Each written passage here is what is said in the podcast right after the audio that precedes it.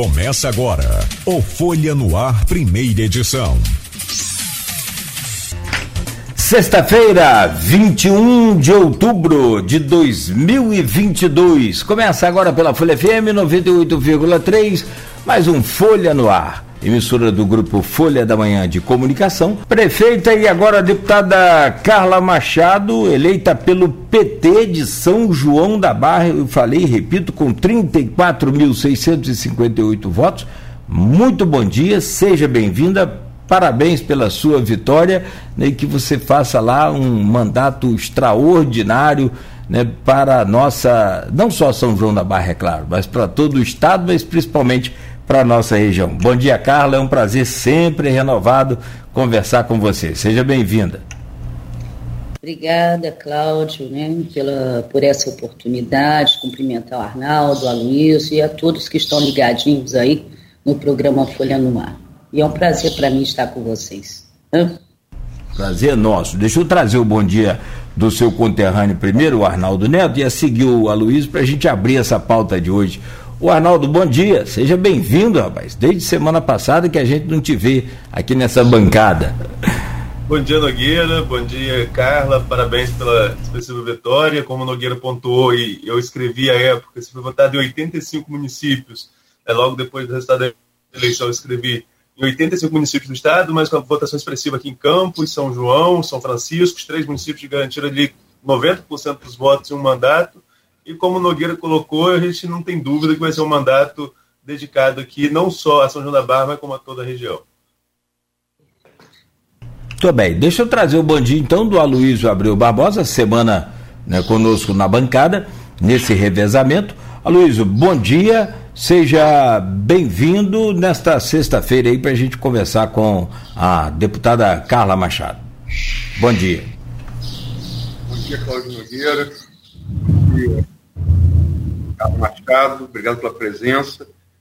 Vamos conversar nos três próximos blocos. Parabéns pela votação. Né? É, faço minhas palavras anteriores aí de, de Cláudio e Arnaldo. Bom dia, Arnaldo também. Nosso bom dia especial ao ouvinte e ao telespectador pelo streaming.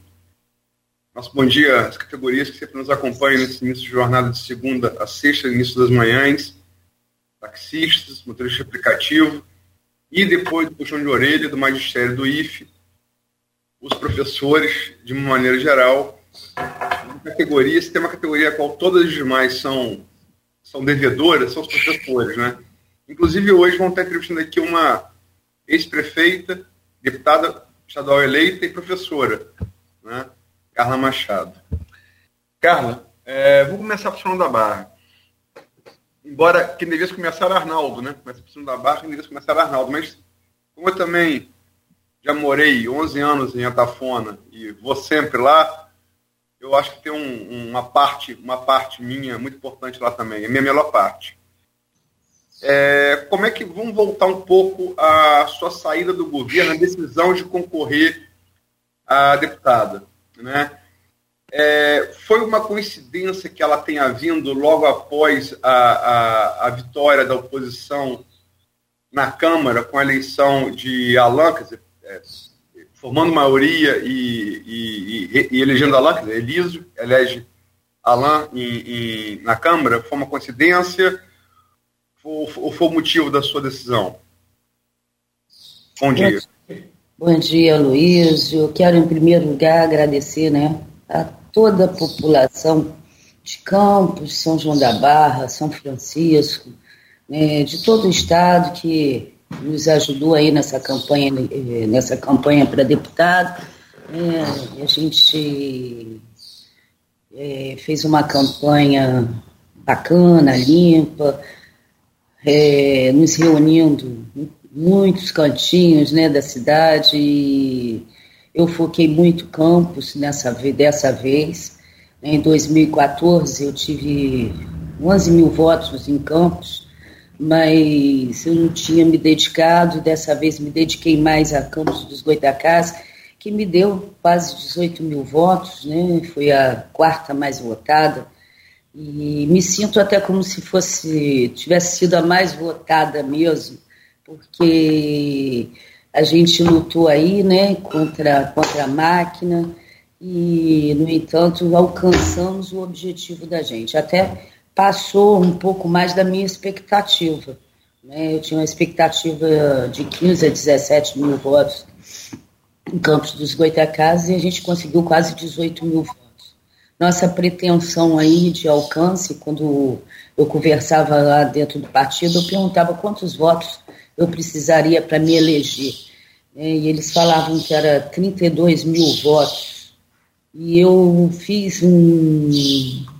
coloquei uma meta de 35 mil. Quase alcancei, né? Foi por pouco, 30, 658, né? Mas bem próximo, de forma que a gente alcançou toda a meta né, que a gente tinha. Aqui em São João da Barra também ficou dentro do esperado. A gente pediu para os amigos né, serem nossos representantes aqui e tivemos quase 40% né, dos votos válidos daqui do município, de forma que também foi um resultado muito bom e dentro da nossa expectativa. São Francisco também, na vez passada eu fui a terceira mais votada, em 2014, permaneci como a terceira mais votada pouco mais de 2 mil votos. E como foi falado aí por vocês, né, Campos, São João da Barra e São Francisco praticamente me, me deram né, o, os votos, os 32 mil votos previstos antes. E no restante do Estado, a gente foi, foi, foi pingando aqui, pingando ali, 85 municípios, eu não fui, sabe, Arnaldo, não dá. Aí né? Eu digo que as pernas são curtas e o tempo praticamente foi assim muito rápido, porque eu resolvi seis meses antes, né? um dia faltando para desincompatibilização. Né? E ainda fiquei aqui, que eu sou servidora, ainda estava ajudando aí, afinal de contas, foi uma decisão tão rápida que eu não havia me preparado antes, eu tinha que ajudar aí a colocar a casa em ordem. E a gente, graças a Deus, teve esse resultado maravilhoso. E a, a pergunta, Luiz, o que você me fez, o que, é que me motivou, né? Na realidade, eu não pensava mais em ser candidata a nada, sabe? Eu acho que eu já contribuí muito com a, com a política aqui em São João da Barra. Eu queimei minha língua, sabe? Fala em vir candidata ah, ah, agora nessa na eleição desse ano eu falava que eu não tinha pretensão, como realmente eu não tinha, nem mesmo de ter, ter sido candidata na minha reeleição. Mas vim por uma questão de amor à cidade, uma cidade que me deu todas as oportunidades, né? Eu digo que desde os meus 18 anos, hoje eu estou com 57, é, as oportunidades que eu tive foram aqui dentro de São João da Barra e eu não podia deixar o município num momento num momento complicado, que era um momento de pandemia e de queda de receita dos royalties. Então, em 2020, eu, eu estive, né, vim como candidato, tivemos quase 70% aí dos votos válidos, e graças a Deus fizemos aí a nossa parte, cumprimos a nossa obrigação enquanto gestora.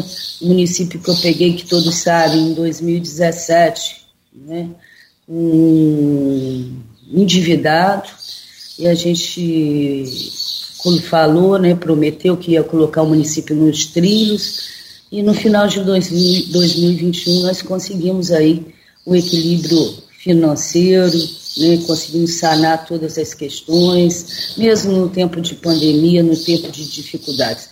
Então, eu vi que minha missão aqui dentro de São João da Barra praticamente estava estava concluída e, e tinha né, escolhido Carla como nossa vice. Acredito no potencial dela, já trabalhou trabalhou conosco na administração há muito tempo, uma pessoa boa. Eu até, quando estava em dúvida se viria ou não, eu a tinha convidado para ser prefeita.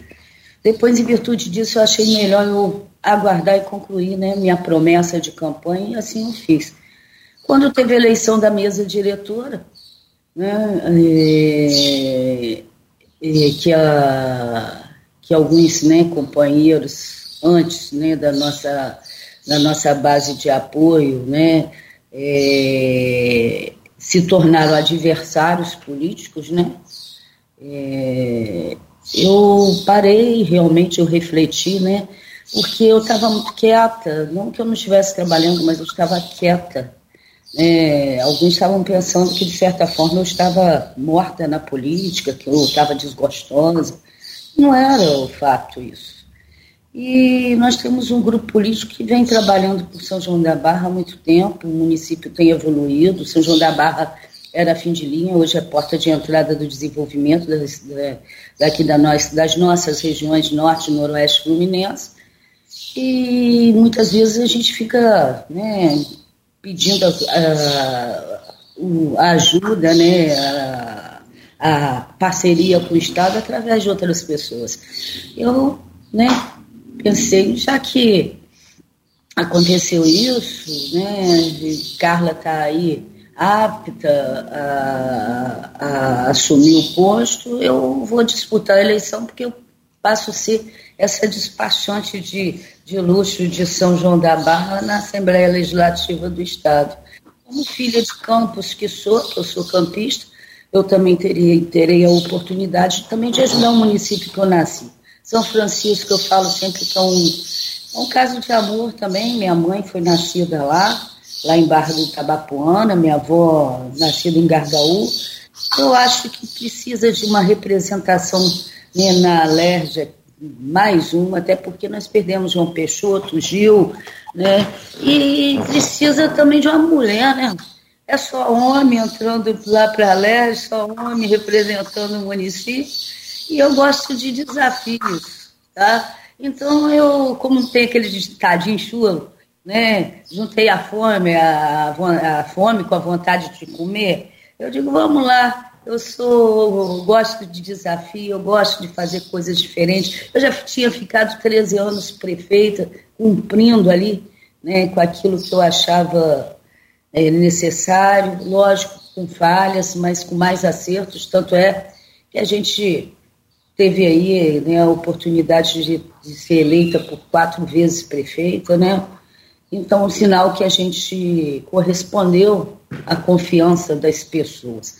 E é o que eu espero fazer enquanto deputada, corresponder à confiança né, daqueles que votaram e também os que não votaram, porque agora eu também sou deputada estadual de todos, né, do estado do Rio de Janeiro, e em especial representando aqui né, o norte e noroeste fluminense. Carla, é, Nesse período que você deixou o governo, é, muitas das críticas, nós já conversamos sobre isso aqui, é em relação a obras que estavam paradas, é, a questão da iluminação pública, que era uma crítica é, é recorrente. E no, logo no início, com a Carla Capucci, essas, algumas obras começaram a sair, como o ginásio de esportes, é, a iluminação pública já começou a trocar, inclusive, por LED. É, agora, na visão de quem é uma moradora do município que está acompanhando o mandato, como que você avalia esses seis meses da gestão Carla Capucci no desenvolvimento das obras, mais ainda na dificuldade da relação com a Câmara, que tem vetado alguns projetos, tem imposto algumas derrotas, inclusive a do orçamento? Arnaldo, eu, é o que eu falei, eu peguei o município de 2017 a 2021 com muitos desafios. E graças a Deus nós demos conta. Eu acredito na capacidade administrativa de Carla. Carla é, é advogada, ela é formada em administração e mais nova, né? E talvez tenha mais paciência para lidar com algumas coisas que eu, que já estou mais. Eu falo que eu estou com 5,7 turbinada, mas é, né? Mas no, acho que até tem certas coisas que acalma a gente, mas a gente às vezes fica meio de saco cheio de lidar com isso, né? Então, eu vou, vou estar no Estado lá, espero né, que a relação se melhore. Eu, por exemplo, vou ser uma deputada que não, da, da, não do grupo do, do governador Cláudio, mas eu pretendo estar fazendo o meu trabalho ali dignamente, no que for necessário, né, e que justo, eu vou estar dando meu apoio, no que não for, justo, que eu acho que não seja bacana, eu não vou dar. Então, acho que as pessoas hoje, elas estão com a outra mentalidade. Eu não quero é, é, esses problemas, Câmara, administração, eu saí disso, né, graças a Deus, e vou estar na, lá no Estado buscando aí os benefícios para cá. Agora, eu acho que tudo se ajusta, tá? Vamos torcer por isso, porque a, a população quer é que o município ande, que as coisas aconteçam. No passado eu não fiz, né, porque não, não, não estava numa situação confortável, tá, em termos de recursos. Mas desde Carla foi minha vice-prefeita. Os projetos que ela está tocando foram pensados por, por, em conjunto, né?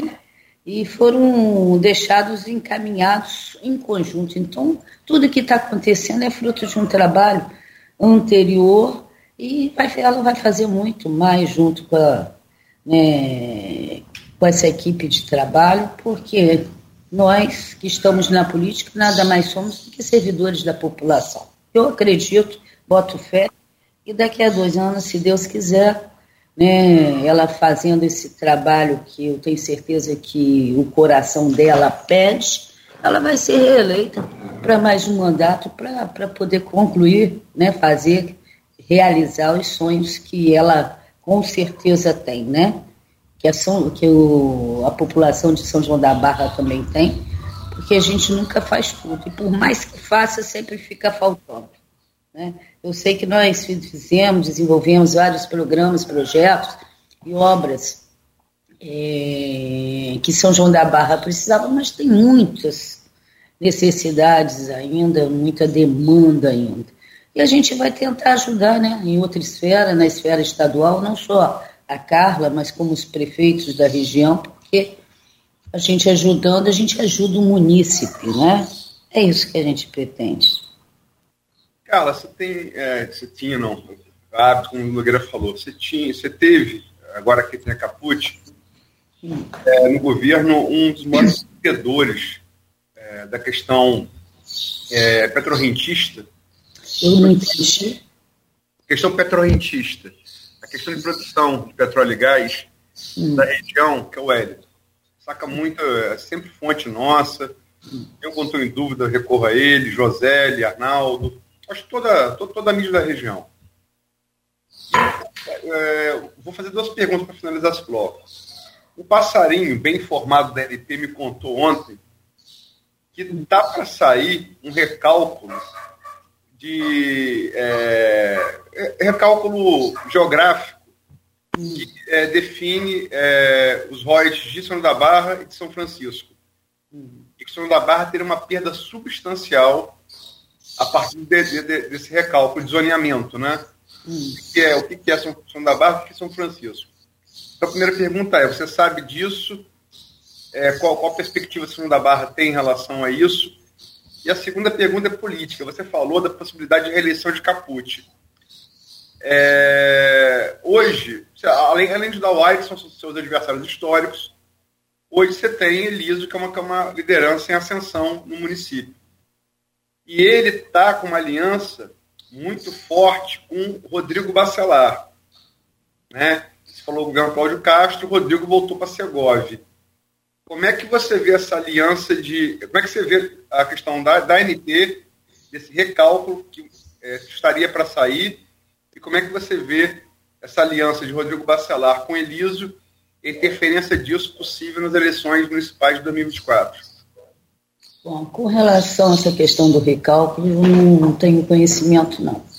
Mas eu acho que que tiver de acontecer, vai acontecer, né? A gente, o município de São João da Barra, a administração municipal, né, vai, vai tomar as providências. Agora, também se tem um outro lado, sabe, Aloysio? À medida que a gente pode perder, como a gente já podia ter perdido grande parte dos royalties para o Espírito Santo, né, que eu, na época, eu não coloquei essa situação, mas fiquei bastante apreensivo, que nós perderíamos aí em torno de 45% do nosso orçamento. Muitos questionam, ah, você deixou dinheiro em caixa. Se não deixa, deixa o município afundado, reclamo. Eu deixei é, praticamente o que eu recebi de dívida, eu deixei em caixa né, ao sair em, esse ano, né? É, porque eu estava temerosa de perdermos os royalties né, pra, para o Estado do Espírito Santo, uma ação que tramitava muito tempo e que foi julgado em, em dezembro de 2021 e em fevereiro deste ano né, eles entraram com recurso e graças a Deus matou isso. Então tinha que ter um recurso em casa, em caixa, caso houvesse isso, não paralisar os programas sociais que a gente havia criado. É o cartão universitário, que é a bolsa de estudo do, do universitário, é o transporte universitário, é a parceria com a Santa Casa, que praticamente a gente mantém, que é o único hospital da cidade, né? A gente, é, a Santa Casa daqui sobrevive graças a isso. É, o cartão cidadão, que coloca é, comida na mesa das pessoas mais carentes, é o transporte gratuito, enfim, recursos esses que a gente utiliza para tocar aí programas, né, principalmente na área social. Então, eu fiquei segurando, porque a gente tem responsabilidade, né, e graças a Deus, em fevereiro foi liberado e a gente teve aí né, essa, essa, esse alívio. E se, se São Francisco né, ganhar, a gente também tem que estar tá trabalhando no sentido de buscar mais receita. Eu, eu sei, nós temos um processo que nós ganhamos recentemente, que aumentou tanto os royalties né, daqui quanto de São Francisco. São João da Barra, né, hoje pelo Porto do Açu, também passou a receber, né, por ser é, embarque e desembarque de petróleo. Então, é um recurso a mais que, que entrou no, no, no caixa, né, não só de São João da Barra, como de toda a região. Tem ainda o retroativo por chegar, e isso também vai ajudar muito para tocar mais obras. Mas tem também um outro processo que, tá tá, que tá, a gente está trabalhando, começou a trabalhar, Carla Capucci também deu continuidade, junto com o Hélito, que, como você falou, é um técnico maravilhoso, e tivemos a visita aqui né, do, do, do, do representante, eu não sei quem, porque eu meio que estou fora aí da, desse contexto, né, da, da Agência Nacional de Petróleo, eu acho que também vai aumentar a nossa receita. E tem outros também, outras, outras é, previsões de melhoria. Então, nós vamos, tenho certeza que Carla Capucci vai trabalhar dentro dessa, dessa situação, vai buscar aí, né, judicialmente, administrativamente, outras fontes de recursos, e creio que tudo vai, vai, vai chegar a um bom termo. Acho que o pior a gente já passou. Em 2017, quando entrei no município, aquela questão de escolher né, como que, o que, que a gente é, vai fazer quando pegamos esse município com muito endividamento, salários atrasados, os programas sociais paralisados, e aí Deus ajudou a população né, compreensiva, foi conosco, acreditou e a situação, graças a Deus, chegou é, a um outro patamar, a uma outra situação. Com fé, com trabalho, com seriedade, com determinação, né, tudo se vence. Vencemos a pandemia, fomos o único município aqui que fizemos um hospital exclusivo para tratar de Covid, né, é, mesmo num período onde estávamos, com queda de, de, das receitas de royalties. Enfim, vai dar, vai dar tudo certo, eu acredito muito que com união né, a Carla Capucci vai vencer os desafios, que os desafios tem todos os dias, nosso grupo político é forte, né? A gente demonstrou aí também nessa, nessa eleição e Deus está, Ele que coloca a autoridade, né? E vamos na luta vamos com, com, com fé e não me preocupa nenhum adversário político aqui. Esses adversários políticos já estiveram, né? Muitos até foram eleitos no palanque da gente, outros estiveram aí disputando e não ganharam. Eu estou há quase 20 anos ganhando eleição dentro de São João da Barra. E falei que eu trabalhei para mim, vou continuar ajudando, né? São João da Barra, Campos, São Francisco. Tem pessoas que apostaram na gente e, a gente precisa também estar tá contribuindo, né? com, com essas lideranças que querem bem dos seus municípios e querem representar. Muito bem. Ô, ô Carla, eu vou te pedir licença rapidamente, só para a gente fazer um breve intervalo aqui. E aí a gente já vira um pouco a chave aí desse assunto de hoje, desse, desse programa, e passa a falar sobre essa eleição a deputada estadual aqui para a região, a representação como ficou. Você já citou aí dois é, deputados que nós perdemos, é, o João, é, João Peixoto e o Gilviana, vamos falar sobre isso, o governador também do estado eleito em, em primeiro turno e também é, senador, e uma análise sua sobre a, a política em Campos. São 7h48, nós voltamos em instantes com Folha no Ar, hoje ao vivo, conversando com a prefeita Carla Machado e agora já não é mais prefeita, é deputada e toda vez que a gente. Se bem que errar nesse caso aí, né, prefeita, também não é. é não, é não é só. É. Se preocupa, não. Na realidade, eu falo até para me chamarem de Carla, não, não, não ligo para isso, não. Eu também não sou deputada, só vou tomar posse né, em fevereiro. Ah. Se quiser me chamar de Carla. Agora, muita gente, Cláudio, continua com o prefeito, afinal de contas. Tem jeito, não. 13 é. anos e sempre chama a gente, até por uma questão de educação, né? Chama a gente pelo último cargo. Pelo último cargo, é. é. Né? Então não reparo, não. Fica à vontade. Então tá bom. Obrigado aí. Então, com consentimento. ah. Bem, sem problema. Tá bom, tá ótimo, agradeço. Com o seu consentimento, então, para o nosso, nosso erro.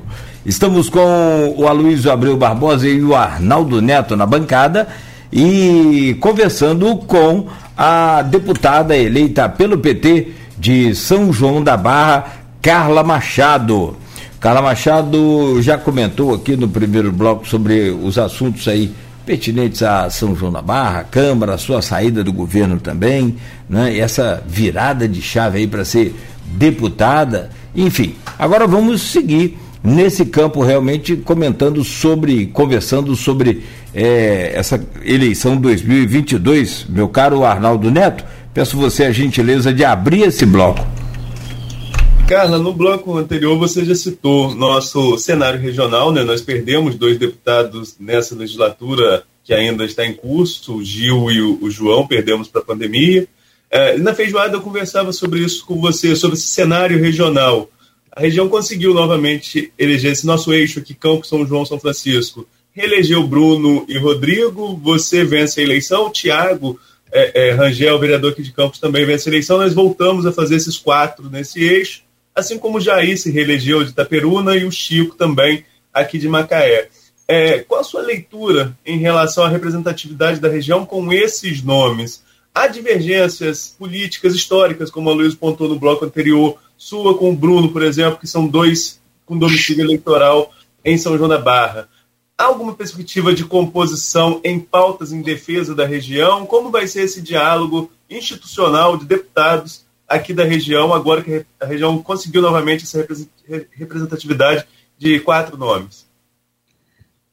Arnaldo, tudo que for bom para a região, eu acho que tem que ter união. Você vê a bancada do Nordeste, ela dá um show né, no Congresso Nacional. Eu acho que a gente tem que visar o bem comum, principalmente né, no, no, na base da gente. É esse o trabalho. Eu, o Bruno, fala, Bruno, domicílio eleitoral. Ele tem, vota aqui, né? Porque nem verão passa mais aqui há muito tempo, não é? Mas é da região. Eu não, na realidade, não vamos misturar as coisas, né? A gente vai fazer um trabalho na Alerj voltado para o que, que a região precisa, né? Nos posicionar diante das pautas apresentadas como uma cidadã fluminense, né? Como alguém que, que, que conseguiu se eleger com o voto de confiança das pessoas. Simples assim. Não, sem problema nenhum. Tá? Eu acho que divergências vão continuar a ter, né?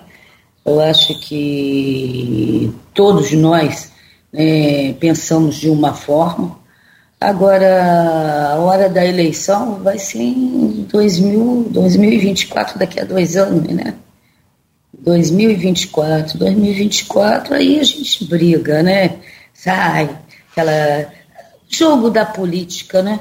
Mas cada um tem que respeitar o outro. Se foi a vontade popular, né? Que o que, que nos colocou, nós temos que ter respeito para sermos respeitados. Eu tenho minhas divergências lá com os da UAIRE, eu tenho meus motivos, né? Porque muitas das vezes a, a questão política ia para um campo pessoal, né? De de algumas questões que eu não aceito, porque eu faço a política, a política com P maiúsculo, né? Mas a gente deixa para trás essas coisas, porque a gente tem que olhar para frente, né? Olhar para frente e fazer o que nos cabe, a nossa parte. Então, Carla, sem... Desculpa, desculpa, perdão, pode, pode falar. Não, falei sem problema. Vamos estar lá unidos pelas, pelas pautas da região com certeza. Carla, Arnaldo enumerou aí os seis deputados eleitos no Norte e Noroeste, estaduais. No entanto, a federal, nós tivemos uma subrepresentação. O nosso Fluminense não tem nenhum deputado federal eleito. Né? Nem Clarissa, que nascido em Campos, mas que tinha domicílio no Rio, concorreu ao Senado e, e, perdeu, né? ficou em quarto lugar. É, e eles têm um, um, só deputado federal eleito, que é o Murilo Gouveia, de Itaperuna, né, do Noroeste. Cidade Polo, assim, tá para tá o Noroeste como o campus está para o Norte, né? Cidade Polo. Mas queria também avançar nessa pergunta ao Senado e Governo do Estado. Já são análise de, desses três, né? Representação da região na Câmara Federal, no Senado, que eu citei Clarissa, Romário, na divisão da esquerda, entre Molon e Siciliano, que juntos tiveram mais votos que ele e Romário.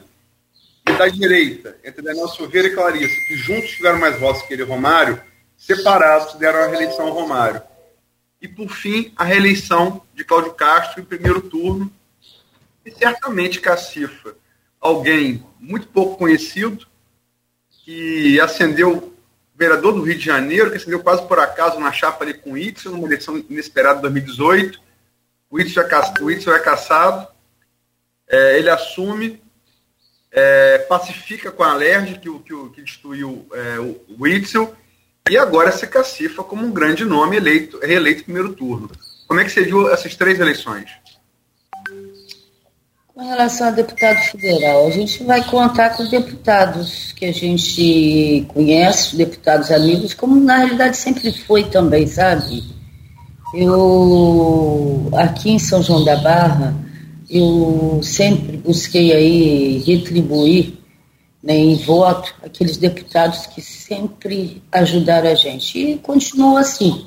O único que saiu um pouco dessa linha porque não teve oportunidade de, de, de assumir o mandato em 2018 foi Quacá. Eu ainda dei uma, um, uma ajuda a ele, apesar de termos de obras, né, ele não ter trazido, mas ele vai nos ajudar, né, principalmente se o PT ganhar, já que ele é vice-presidente nacional do PT. O resto a gente divide aqui, né, inclusive partidos que não eram né, de esquerda, mas que são, são, são políticos, que, detetores de mandato que ajudaram o município. Então vamos continuar a trabalhar, assim, tentar essa parceria não só para São João da Barra, como para outros municípios também, né? Aqui, principalmente, nossos da região. Com relação ao Senado, eu vou ser muito sincera, eu nunca contei muito com o senador, não, e nunca vi muito trabalho de senador para nossa região, não, para o nosso interior, né?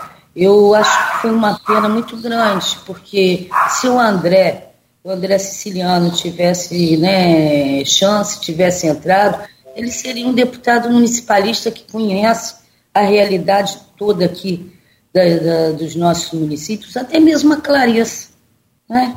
É, e que poderiam nos ajudar mais. Com o Mário, eu nunca pude contar com ele, mesmo já tendo trabalhado para ele. Espero que ele faça um bom mandato, né? E com relação a Cláudio Castro, já dei os parabéns aí, né? Eu discordo de muitas coisas, acho que ele tem que pensar no governo dele, né?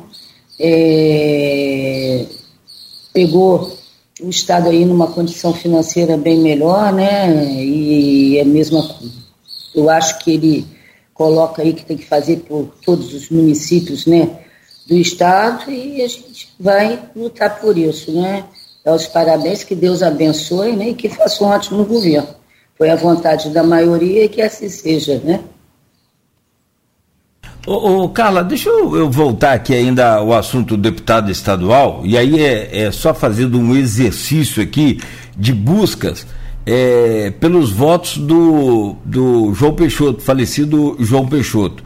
Você sempre teve muita ligação com ele, sempre ajudou ele aí também, é, politicamente em São João da Barra, vocês estavam sempre, me lembro, sempre daqueles encontros né, é, bacanas lá de, de almoço de verão que ele fazia, o aniversário dele, enfim.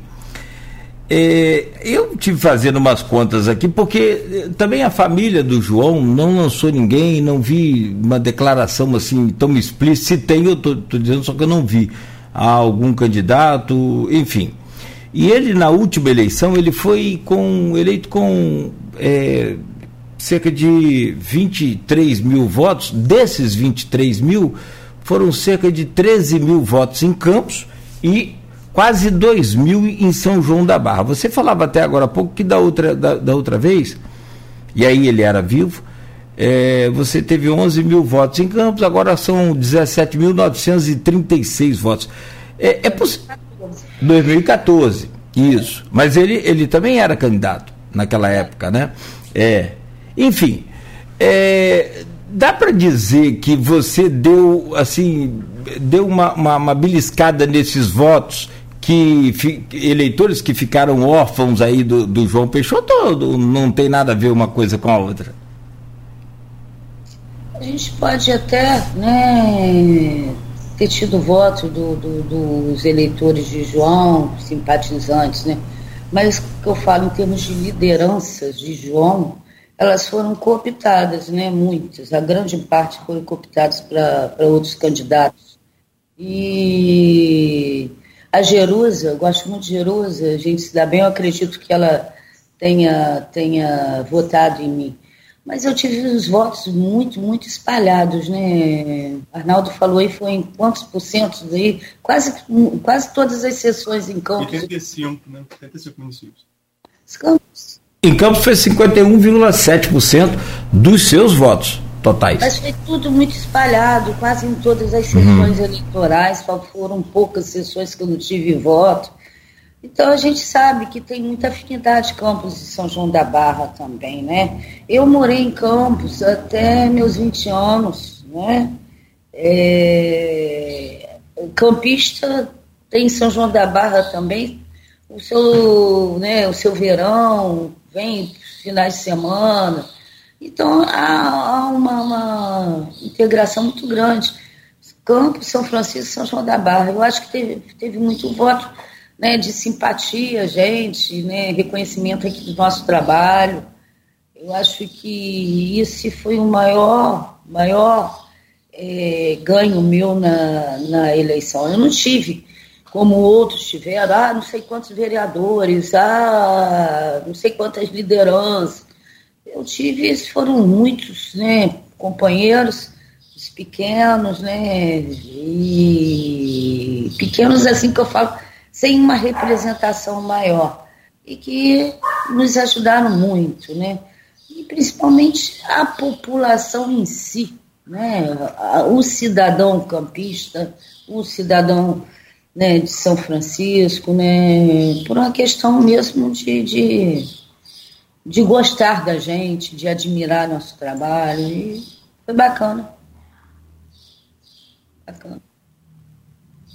Carla, é, a gente falou no bloco, eu, eu, falei, aliás, da influência de Rodrigo na, na aliança com, com Elísio, né, que é um fato sabido por todos. Elísio não me preocupa, Luiz. Você coloca aí como uma grande preocupação. Não me preocupa enquanto adversário. Não, mas a pergunta minha não é nem, não é nem Elísio, é só uma referência para falar de Rodrigo, não de Elísio. Elísio agora perde a Câmara também, né? Ele deixa de ser presidente. Não, mas a, a, a, minha pergunta, desculpa, não é, é, eu só usei isso como ponto de referência para a pergunta em relação à presidência da Alerj. Porque Elísio é parceiro de Rodrigo, fez pergunta relativa à São da Barra, mas agora eu quero fazer uma pergunta relativa à mesa diretora da Alerj. Né? Você tem aí três candidatos que são muito falados para presidente da Alerj. Rodrigo, Canela e Jair Bittencourt. Né? Os três são falados. Você está, tá, você, logicamente, você está já participando dessas articulações, deve estar ciente, pelo menos, dessas, dessas articulações. O fato de Rodrigo ser aliado do seu, de, um, de dos seus principais opositores, São da Barra. Serginho também. Quem? Né? Doutor Serginho. Sim, sim. É, seria Canela teria uma coisa. Sair um pouco. No início, lá atrás até em campanha, o Jair falou, gosto muito de Jair, né? Jair, ó, Carlos, você vai se eleger, eu já preciso do seu voto para Alex. eu digo, pô, deixa eu me eleger primeiro. Ah, esse Jair é, é sensacional. Mas, Luiz, eu ainda não entrei nessa, nesse campo aí de, de eleição, só, de mesa. Deixa eu fazer uma pergunta, Carla, só completar a pergunta. É, você está tá se falando, quer dizer, tem Serginho também, vários, tem, tem nomes, mas eu acho que os, os, que surgem com mais força são esses, são esses três. Né? É, enfim, Cláudio Castro não, não se manifestou. Ele não se manifestou. E nem parece que vai fazê-lo até pelo menos o final do ano. É, como é que você se posiciona de antemão para a presidência da LERJ? Eu não me posiciono, porque eu ainda não parei nem para pensar nisso. É, eu, eu, na realidade, eu, eu saí de uma eleição, tem eleição agora de Lula, a gente tem que conversar com o partido, é muita coisa. Hoje tá, o foco aí é a eleição de Lula, eu também estava resolvendo uns outros problemas, agora estou entrando com mais força aí na, nesse, nessa reta final, e eu acho que as coisas vão começar a acontecer de fato depois depois disso, né? depois do resultado aí do dia 30. Falando na nome do Rodrigo Bacelar como possível presidente, candidato a presidente da LERJ, o Rodrigo é secretário de governo de Castro e tem uma influência grande na política campista, Carlos. E você, é, é, você como política, acompanha também aqui os movimentos, esses movimentos da, da política de campos. E aqui tem uma eleição da mesa que está é, ainda se arrastando desde fevereiro. Chegou a vencer o Marquinhos Bacelar, foi anulada essa eleição. O governo está tendo dificuldade de composição para virar esse resultado. Uh, um dos personagens é Fred, Fred Machado, que é seu irmão. É, você já fez campanha para Fred anteriormente, é, na, sobretudo a primeira campanha dele, de 2012. Você, você não, é, não disputava a eleição, você veio para Campos, fez campanha forte. Como que você tem acompanhado esse movimento da Câmara de Campos em relação à eleição da mesa nessas forças de grupos políticos, dos garotinhos e dos bacelar? Na realidade, Arnaldo, eu nunca me meti em eleição de mesa de campos, nem em política de campos, propriamente dita, a não ser né, ter ido para poder ajudar a Fred. Então, eu não, não sei como que acontece, Espero né, que chegue a um denominador comum, que briguem menos em favor da população de Campos. Só isso que eu desejo, porque o povo está sofrendo né, essa brigaiada toda né, e, e que possa estar tá construindo uma Campos melhor. Só isso. Aqui no Folha Anual, o vereador Frank chegou a citar que a época das composições da eleição de Campos e de São João da Barra é, foi se especulado uma influência de voto sua com o Fred se os garotinhos virassem os deles, o dele lá, para que Chico vencesse a eleição. É, você chegou a ouvir essa declaração do Franks? O que você teria a falar sobre? Bom, você pergunta a ele se ele tem como provar isso, porque eu desconheço esse assunto. Tá certo? Se foi alguém com ele, porque eu nunca me conversei com ele a esse respeito, nem nunca tentei barganhar uma coisa por outra. Né? Eu, na realidade, nunca me envolvi em eleição de mesa de campos, nem mesmo quando o Fred assumiu a presidência, não teve nenhuma gestão minha naquilo. Pouquíssimas vezes eu fui à Câmara de Campos. Né? Eu não me envolvi com isso e vou continuar não me envolver. Carla, deixa eu fazer, é, terminar esse bloco, para partir para o Nacional. Hum. É, deixa eu fazer, de novo, terminar com, com duas perguntas. Hum. É, uma é em relação a Fred. Eu, eu, eu, eu, uma vez, acho que foi você mesmo que perguntou, e eu falei o seguinte: pergunta a ele. Não, é. você, você, respondeu isso, Arnaldo, a Franks e. É, não é, respondo por Fred. Não, respondo por mim. Perfeito. Fred já foi nesse sentido de Fred, eu não tenho ingerência e nunca tive. Não, não, não, perfeito. Só, só, só deixa eu completar a pergunta. Você já falou, eu certamente Fred já esteve aqui, eu vou, eu vou ter a oportunidade de perguntar a ele. Ele esteve aqui várias vezes, mas é, é fato que você, assim, tem, você tem vários tipos de relação entre irmãos. Vários tipos. E eu posso dizer posso testemunhar que a relação sua de Fred sempre foi uma relação muito próxima, de muita amizade. Sempre foram muito próximos, para, além da política. É, e ele, pela primeira vez, é, é, apoiou alguém que não você na mesma eleição. Ele foi o Rodrigo, para deputado, deputado estadual. Você me desculpa, mas é pergunta que eu tenho que fazer. É, e a segunda, e a segunda é, questão é que foi levantada aqui por, por telespectadores, e foi levantada nesse programa também por Luciano D'Angelo, que é histórico de campo, ele colocou que você se cacifa a partir do seu mandato conquistado na Alerj como possível candidata a prefeita é, em Campos em 2022. Quem disse foi Luciano D'Angelo, nesse programa aqui terça-feira.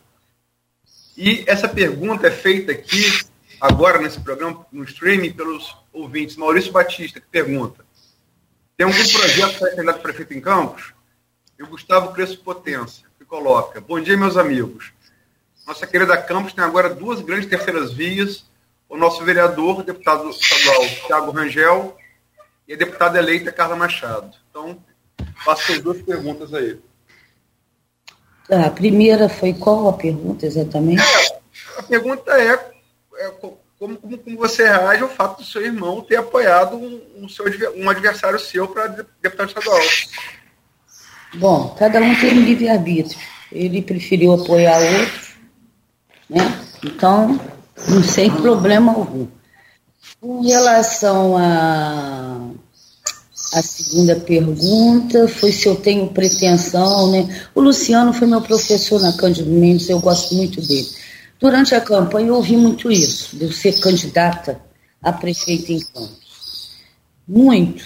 E eu até agradeço o carinho das pessoas, a confiança. Agora é um outro projeto, eu vou entrar nesse de deputada, entendeu? E eu pretendo trabalhar e corresponder. Eu não tenho hoje é, mais maturidade para poder falar dessa água, não beberei, entendeu? Não serei. Política é uma coisa muito dinâmica hoje não faz parte dos meus planos. Agora, se amanhã né, eu achar conveniente, de repente eu posso entrar numa disputa. Então não existe sim, sim, não, não. Isso vai depender muito aí né, das, das situações. Eu agradeço a lembrança né, das pessoas, esse apoio, esse carinho, sabe? Eu fui muito bem recebida né, aqui. Eu também ouvi muito isso lá em São Francisco Carla vem candidata a prefeito. Aqui em São João da Barra eu tive, sabe, a compreensão do meu povo aqui, porque, afinal de contas, tinham né, me dado mais uma eleição eh, de prefeita, seriam para quatro anos, votaram em mim e entenderam depois meus motivos, a minha motivação para poder sair, era uma preocupação que eu tinha. Então, Luiz, vamos deixar o tempo, né? O tempo é o senhor da, da razão eu nem assumi ainda, saí de uma campanha agora, sinceramente eu não tive nem tempo para avaliar voto, né, onde eu tive, onde eu não tive, Arnaldo sabe, sabe tudo. Né? Eu aí do, do onde foi, como é que é. Eu não parei para ver ainda. Né? Eu tenho outros projetos também pessoais, eu estou resolvendo algumas coisas. E a gente vai trabalhar, vai tentar fazer o melhor né, vai tentar aí cumprir a nossa obrigação. Eleição de daqui a dois anos, vamos pensar um pouco lá na frente, né? Eleição da mesa, a gente vai ter, a, vamos ser diplomados, acho que acho que é agora em dezembro, né? Nem sei, para você ter ideia, eu nem sei que a gente está nesse negócio de Lula. Eu sei que a posse é em fevereiro, dia 2 de fevereiro. Então, quer dizer, temos um tempo ainda, né? Vamos ouvir todos, todos, a gente, né, eleição de mesa, é, diretora de, de alerge, vamos ouvir partido, vamos ouvir as pessoas que têm pretensão, né? Então, eu, eu sinceramente gostaria de te dar uma resposta, né? porque você está me, me futucando, mas eu não tenho hoje as respostas que de repente você, vocês estão perguntando, porque a gente tem que pensar melhor para não falar besteira, né?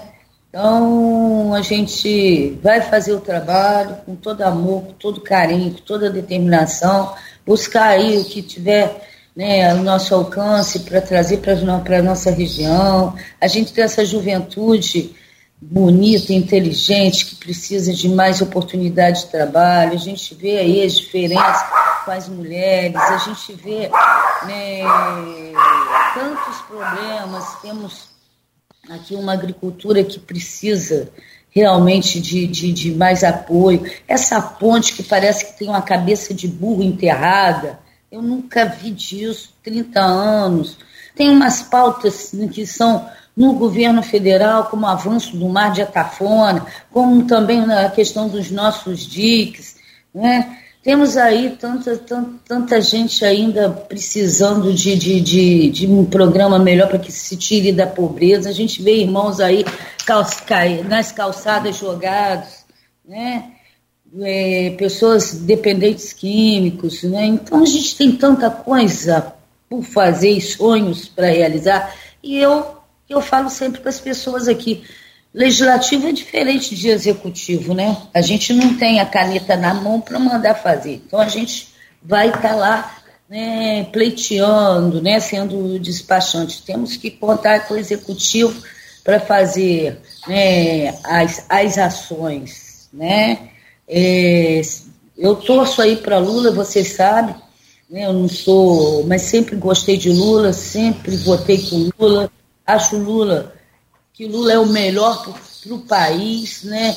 Estou preocupada com essa, essa, essa, campanha raivosa, agressiva, né? E a gente pede aí que as pessoas se respeitem, né? precisa de mais fraternidade mesmo. É, cada um pode escolher aquele que achar devido, e a gente vê brigas. Então, meu filho, eu ainda não tenho essas respostas. O que eu vou fazer é trabalhar. Se daqui a dois anos eu achar conveniente ser candidata, se for da vontade da população, serei. Se eu não achar, não serei. O partido já falou até comigo lá, né? O PT, a ah, Carla, você podia ser candidata aí, você é nossa candidata, tentando me animar, mas eu não vou falar nem que sim, nem que não. Eu falei que eu não ia ser mais candidata e não fui. Então me serviu de lição. Né? Então vamos aguardar, vamos trabalhar, vamos cumprir aí o nosso mandato da melhor forma e coloca né, à disposição de todos, né, dentro da nossa limitação, para poder estar tá, tá, tá debatendo, dialogando, lutando por aquilo que for necessário para o crescimento e desenvolvimento da, da nossa região. Aqui meu microfone, 8h24. É, Carla, eu vou pedir licença você novamente, só para te fazer um rápido intervalo. É, não, desde que a gente se conhece, eu já ouço falar essa coisa de Carla Machado podia ser candidata a prefeita, Carla Machado podia ser. Não é de hoje, né? Tem hora que engrossa um pouco o caldo aí. é, naturalmente deve ser difícil resistir às músicas azuis que ficam aí. Oi! Antes de encerrar o bloco, hum. para registrar que é verdade, essa conversa foi muito falada, é, tanto 2016 quanto 2020. Muito falada. Não então, é? nunca mais força do que agora. Não é? É. 2016 foi muito falado, muito com muita força. A Carla chegou a deixar a lacuna aberta. Uma entrevista que deu a mim na Folha da Manhã, uhum. antes da Folha FM, né? É, Sim, era tá certo. Desde, desde 2016 isso é muito falado. É. Eu, eu peço desculpa de eu não estar dando a resposta. Eu não estou saindo, não, porque eu não tenho nada, nada, nada pensado. Então a gente, eu não vou aqui né, ficar jogando conversa fora. Mas, Luiz, se eu tiver pretensão, eu vou te chamar, tá? Vou, vou, vou, vou falar, Luiz, me ajuda aqui, me pensar comigo. E vou te dar notícia primeiro, tá bom? Arnaldo fica com ciúme. Arnaldo em São João da Barra. Boa, boa. É, Muito então, bom. você também, não fica com ciúme. Não, eu estou tranquilo, eu fico bem, eu fico bem. Sentando aqui, gente, hum, você passando a informação para o grupo, tá elas bom. Mudam toda hora, né? Então, de um jeito, daqui a pouco tá de outro. Então, ó, política é a coisa bem, né, bem, bem, é. bem dinâmica. Mas, é. mas a gente pede aí é que Jesus nos guie, né? E que a gente possa estar tá aí realmente é, fazendo um trabalho né, no bem, que seja para ajudar o próximo, para ajudar a, a, região. É isso que a gente pretende, sabe? Eu falo que é uma corrente de amor e foi uma corrente de amor mesmo. Não fiz campanha falando mal de um, falando mal de outro. Fiz campanha aprendendo com as pessoas, ouvindo com essas pessoas, né, os problemas, e a gente percebeu nisso realmente uma, uma... as pessoas estão um pouco enjoadas, né, dessa dessas brigas, dessas confusões mesmo. Espero que né, isso melhore, tá? Que cada um faça o seu papel. Campos, por exemplo, foi a primeira cidade da América Latina a ter energia, né? Campos tem tudo né, para deslanchar, né? É. Como São João da Barra também, né? Que graças a Deus está nesse caminho do desenvolvimento. A gente vê São Francisco aí também, esses municípios aqui do Noroeste, Sim. A gente precisa é, é tentar ajustar isso. E na hora de eleição, aí vamos embora. Perfeito. Eu estou afim de confusão na minha vida, é. Eu acho que eu era mais interessante para ser entrevistada uhum. quando eu era mais, mais rusguenta, sabe? Mais respondona. Eu estou tão light. Qualquer coisa, coloca a papagaia aí para falar então. É, é. Então, Carla, eu vou pedir licença só para a gente fazer esse intervalo rápido. E aí a gente quer falar sobre. Vamos até que horas, Cláudio? Vamos até nove, tá bom? Cinco para as nove. Beleza, que oportunidade. Boa. É uma visita aí a todos os municípios, inclusive daqueles mais distantes, onde tem o, claro, evidente, a internet aí para você agradecer os seus votos, mas nós vamos virar a chave agora para a eleição é, de presidente. Próximo bloco. Um minuto. Conversando com a deputada eleita pelo PT, Carla Machado. E por falar em PT, meu caro Aloysio Abreu Barbosa, vou pedir a você para abrir esse bloco aí, já que o tema é justamente isso. É PT e PL, Lula e Bolsonaro aí nessa projeção aqui do Norte Fluminense, do segundo turno, essa polarização. Por favor, Aloysio. Carla, hoje é dia 21 de outubro, estamos a nove dias do pleito, pouco mais de uma semana. Estamos encerrando essa penúltima semana antes da eleição, entrevistando você. Encerramos a, a, a, a semana passada, uma, uma semana atrás, entrevistando Lindbergh, é, que né, há muito tempo na, na, na, cúpula decisória do PT. Ele foi senador da República, prefeito de Nova Iguaçu, enfim. É, ele falou é, que o trabalho do PT em Campos, no Norte Fluminense, e talvez no próprio estado do Rio, não seria para virar a eleição. Eu falo em relação à eleição presidencial, né? Lula e Bolsonaro, seria para tirar a diferença. É, como é que você pretende trabalhar para isso no Norte Fluminense, São da Barra, Campos? E como é que está? Eu sei que você já andou falando com gente do governo Vladimir que independente da decisão dele, vai apoiar é, a candidatura de Lula nesse segundo turno. Como é que está o seu trabalho para tentar cumprir essa, isso que o Lindeberg colocou, para tirar essa diferença? Na realidade, a gente vai fazer umas atividades. Essa semana eu estive reunida né, com o PT local, o William, o presidente, marcou a reunião, a prefeita né, vai estar fazendo uma carreata no domingo aqui em São João da Barra. Eu vou estar participando de uma carreata em Campos também amanhã. A gente convida as pessoas. O que, que acontece, Luiz? Eu vejo muito os votos né, de, de para presidente de, de ser muito decisão das pessoas. E tem aquilo que chama onda, né? Bolsonaro foi eleito há quatro anos atrás naquela onda bolsonarista. O que me preocupa é essa, essa polarização, Lula e Bolsonaro, as pessoas brigam, as pessoas né, se agridem, a gente vê casos né, fora. E o que eu estou pedindo muito é que faça que a gente possa estar tá fazendo a campanha de paz, entrando né, no diálogo, né? Eu essa última reunião que eu tive aqui foi quarta-feira. Foi muito boa, cada um colocando né, o porquê de Lula, né, porque mas muito fake news, muita mentira, né? Então, misturando religião com a questão política, a religião está dentro de cada um, né? O templo está no coração da gente, né? Dizendo que Lula vai fechar a igreja, é, que Lula é a favor do aborto, que Lula é a favor de as coisas que sem nexo. O que deveria estar se discutindo é a política pública. Quantas pessoas estão aí no, no mapa da fome, que aumentou muito. É, é ver que o, o, o salário, né, o poder de compra só diminui. Né, o salário mínimo que, que, que nós temos é uma vergonha, as pessoas não conseguem nem fazer suas compras no supermercado, vai lá com carrinho, Vê se há quatro, cinco anos atrás, né, a quantidade que trazia e o que traz hoje.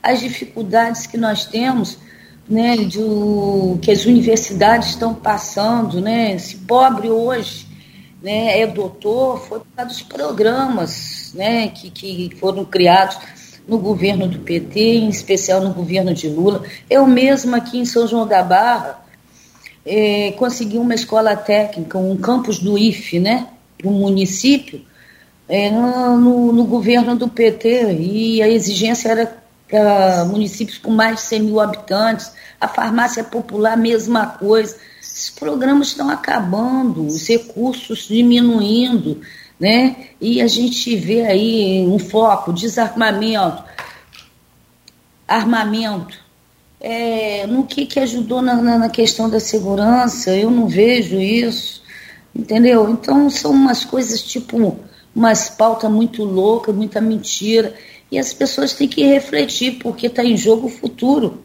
né, das, das gerações, o futuro dos, dos nossos filhos, né, dos nossos netos, ver um país com mais esperança, com mais tranquilidade. E por isso eu voto Lula e a gente vai no diálogo. Se é bolsonarista, é uma escolha do cara. Eu mesma tive muitos votos, muitos, de pessoas que são adeptos a Bolsonaro, entendeu? E são meus amigos. Eu vou brigar, discutir. Não, a gente tenta ir no diálogo, não dá parabéns, é escolha, entendeu? Eu acredito na vitória de Lula no domingo. Nós, no primeiro turno, tivemos aí, não a diferença que se esperava, né, através dos institutos de pesquisa que, que divulgavam isso, né, Mas a gente teve aí 6 milhões de votos à frente. E tem que todo mundo trabalhar. Então eu vou aproveitar e pedir para aqueles que gostam da gente que nos que pense, que reflitam, né? Reflitam aí no seu voto, que façam as melhores escolhas, né? Cada um né, tem. Eu digo que voto é um direito e que a gente tem que valorizar isso, valorizar, né? Um direito conquistado a duras penas. Então tem muita gente que vê como obrigação e não é obrigação, é direito. Então vamos ver agora, né? Muitos aí votaram nas chapas completas, nem refletiram bem. Não deixar de votar, né? A gente está tá com uma preocupação grande com a abstenção. Tem um problema sério, que é um problema de transporte, né? É, que a gente vê em tudo quanto é lugar, porque nós precisamos exercer o nosso direito de cidadão. E o povo, o povo, eu digo que o povo tem né, em suas mãos é, essa possibilidade através do voto. Então vamos ver, ditadura, né? Eu, a gente não viveu ditadura, mas como que isso né, foi uma fase ruim né, para a humanidade, né? Então, para o país, o que, que a gente espera, né? o que a gente quer. Né? Então, se não adianta reclamar, ah, tá ruim. Se a gente não refletir e fazer escolhas conscientes, seja para quem for, tá? E não ir se enganando com fake news, com historinha, né? com agressividade, com andinha. Eu aqui em São João da Barra está engraçado, né? Quando fazem um movimento bolsonarista, de Bolsonaro, a minha casa aqui é o. é o, é o trajeto certo, né, para os alvoroços. Não estou nem aí para isso. E agora eles têm direito de fazer, como também respeitar todos que vão fazer, né? Todos têm direito em estar aí buscando. E nós vamos estar nessas carreatas, vamos fazer umas reuniões. Terça-feira aqui em São João da Barra já convido também tem uma reunião, vou marcar reunião também em Campos, vou botar lá no, no Face convidando, né? Meu Face é fofoqueiro, pessoal olha, né? Mas, ó, quem puder já aproveita e convida. Amanhã, 9 horas, eu estou falando para passar lá no onde foi nosso comitê de campanha, para poder adesivar o carro, porque nós vamos ter uma carreata pró-Lula né, em Guarulhos amanhã. E vai sair ali em frente da Igreja Santo Antônio, né? Inclusive Lindbergh vai vir, sabe, Luiz? Também. Sim, sim, sim. Tem outros também, companheiros, né? Porque estão tá fazendo assim. Vai, se junta, aqueles que acham que tem como ajudar, vai para os lugares. Ontem, por exemplo, estava Lula no, no Rio, né? Foi ontem, foi. Eu não pude ir, estava com compromisso aqui, mas eu pouco ajudaria lá. Apesar de eu ter tido quase mil votos lá na cidade do Rio, mas eu preferi estar aqui entendeu? Porque deslocaria e só faria volume. E é isso, pedir para as pessoas fiscalizarem, para poder as pessoas é, irem, né, ver com seus vizinhos, quem que vai votar, pedir o voto, né, conversar e compreender a posição dos demais. Se não, se não quer, ótimo, mas se dá para dialogar, conversar e tentar mudar o voto você sabe que a nossa região aqui, o colégio eleitoral é muito pequeno, né? Perante a região metropolitana, perante a Baixada Fluminense, né? O Grande Rio. Mas voto, um voto faz a diferença e cada um de nós só tem um. Eu falava na minha campanha, é uma corrente. Eu só tenho o meu. E junto com de outros, outros, e com certeza cada voto é importante. Então a gente pede aí para refletir e se puder, ó, votar Lula 13 para o Brasil voltar a ser feliz. Já fiz minha campanha aqui, viu? Carla, em, do, em 2018, numa campanha é, também raivosa como essa que você colocou, mas com o bolsonarismo como a novidade, aquela onda, aquela ascensão, a maioria dos prefeitos aqui da região é, se manteve neutro naquela campanha. Você, ao contrário, botou a cara na reta, fez carreata para o Haddad aí em São João da Barra no segundo turno. E quando volta ao PT, eu falei com o Quaquá, logo depois da sua renúncia, eu falei com o Quaquá naquela segunda-feira, e o Quaquá disse que você seria a coordenadora da campanha do Lula aqui no Norte e no Noroeste Fluminense. Agora, para esse segundo turno, você tem colocado aí algumas carreatas, algumas coisas que vão, vão acontecer no primeiro turno, essa atuação como coordenadora de campanha do Lula acabou um pouco prejudicada naturalmente por causa da campanha a deputado ou já deu para amarrar alguns apoios para o Lula nesse período? Qual é um grande amigo, sabe, Arnaldo? E ele confia em mim. Mas eu falei com ele, naquela ocasião, tinha né, outros candidatos, eu não estava aqui para criar qualquer tipo de problema no partido. Quando a gente chega, eu acho que a gente tem que sentar no corredor, não é ir direto para a janela.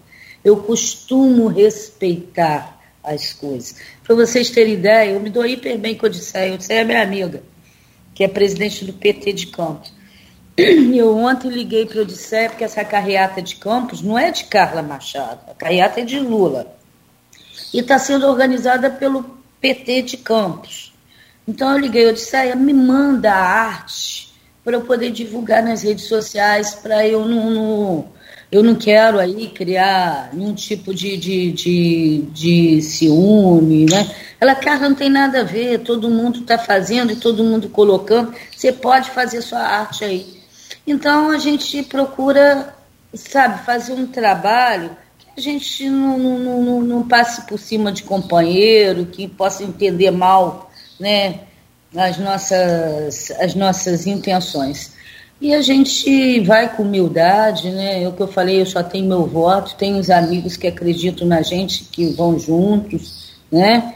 E para mim, em especial, eu, deputada estadual eleita, se, eu, se nós tivermos aí o presidente Lula como, né, como presidente a partir de de, do ano que vem, fica mais fácil conseguir né, canalizar coisas para a nossa região. Para mim, né, como, como, como deputada eleita dentro do PT. Então, eu peço para as pessoas nos ajudarem, em virtude também disso, fora as qualidades, né? Que eu acho que o Lula tem de sobra, que a gente tem que avaliar muito a questão da, da, do carinho, do amor com a população. Vejo, tá, com honestidade, coisas erradas que, que o PT aconteceram no, no, no governo do PT, que eu não sou a favor, tem que ser visto muito observado aí por Lula, né? mas sei que muita coisa foi, foi covardia injustiça. Né? A gente fala aí, ah, Lula é corrupto. Tá, o que, que foi provado né, até hoje? Aí fala o que, que é corrupção. Aí, por outro lado, coloca Bolsonaro, família de Bolsonaro, 51 imóveis comprados no dinheiro vivo. Aí a gente vê, né? 51 imóveis comprados no, no, dinheiro vivo, vê o sítio de Atibaia, né? Atibaia, aquela confusão toda que deu lá no, no passado. Não o sítio, o apartamento, não sei aonde, né? Aquelas coisas. Mas, infelizmente, né, é, tem que mudar a cultura. Antigamente, né, eu lembro que meus tios é, foram vereadores aqui em São João da Barra sem salário. Vamos ver quem sem salário se iria assumir por amor, né? A gente vê muitos, muitos aí que querem poder pelo poder, né? querem resolver os seus problemas pessoais, e não um objetivo maior, que é o objetivo de atender a população. Então, eu acho que Lula, Lula tem experiência suficiente, não foi à toa que ele foi eleito presidente, foi reeleito, fez sucessor, né? Na história aí, ó, de, de, da política, né? Qual, qual presidente que, que, foi, que não foi reeleito logo no primeiro turno, né? Mas é um cara que vem de baixo, vem né, da pobreza mesmo, um cara que trabalhou né, em fábrica, né? Quer dizer, construir uma trajetória, eu acho que, que a gente deve fazer opção por aquilo que vai ser melhor para o país. Eu acredito que Lula seja o melhor. Só isso. Respeitando aqueles que divergem. Carla, você falou em pesquisas. É, eu estou fazendo pesquisa desde janeiro. Desde janeiro. É porque pesquisa é a maneira mais objetiva e menos passional de você olhar para uma eleição. Pesquisa é chovendo uma olhada, retrato no momento. Né? Retrato no momento. É, as pesquisas, de fato, é, to, quase todas elas, acertaram as intenções de votos de Lula. E acertaram que era a possibilidade dele vencer no primeiro turno. Há que se lembrar que, a despeito do que falam as fake news, Lula só não venceu de fato pela apuração do TSE, ele só não venceu no primeiro turno por 1,47 mais um voto. Agora, as pesquisas de fato, a maioria delas, errou, subestimou as intenções de votos do Bolsonaro. Quase todas elas fora da margem de erro. Né? É, isso acreditado a vários fatores, migração de voto útil nas, nas, últimas 24 horas, de Ciro Tebet indeciso para ele, né, é, o tiro pela culata, que foi a campanha do voto útil do PT, que parece ter se dado nos antipetistas que votariam em Ciro e Tebet indecisos, que na, diante da possibilidade de Lula vencer no primeiro turno, migraram nas 24 horas anteriores para Bolsonaro. Agora, como alguém que faz pesquisa desde, está falando desde janeiro, eu te confesso que é, tem que ser frio, né? A análise tem que ser fria, objetiva. Eu ontem olhei para duas pesquisas e a possibilidade de Bolsonaro vencer a eleição me pareceu existir nessas duas pesquisas. E falo quais foram. A mais, famosa, que é a referência Datafolha. Né? Um empate técnico né, da, das ações de voto, é, 49 a 45 né? 49 para Lula, 45 para Bolsonaro. Margem de erro, dois pontos, está no limite da margem de erro. Lula é, na tendência estável e Bolsonaro oscilou para cima um ponto. Agora, o que mais preocupa e deveria talvez acender a luz amarela na campanha do PT é que o eleitor do Auxílio Brasil, que representa um entre cada quatro brasileiros, não é pouca gente, em todas as pesquisas é majoritariamente é, lulista, esse eleitor, a partir do empréstimo consignado do Auxílio Brasil, de última hora, finalmente parece ter se mexido a favor de Bolsonaro. Cito, só entre o eleitor do Auxílio Brasil. Na última semana, nos últimos sete dias, Bolsonaro, é, Lula caiu, é, Bolsonaro subiu de 33% para 40%, sete pontos de crescimento, enquanto é, Lula caiu seis pontos, né?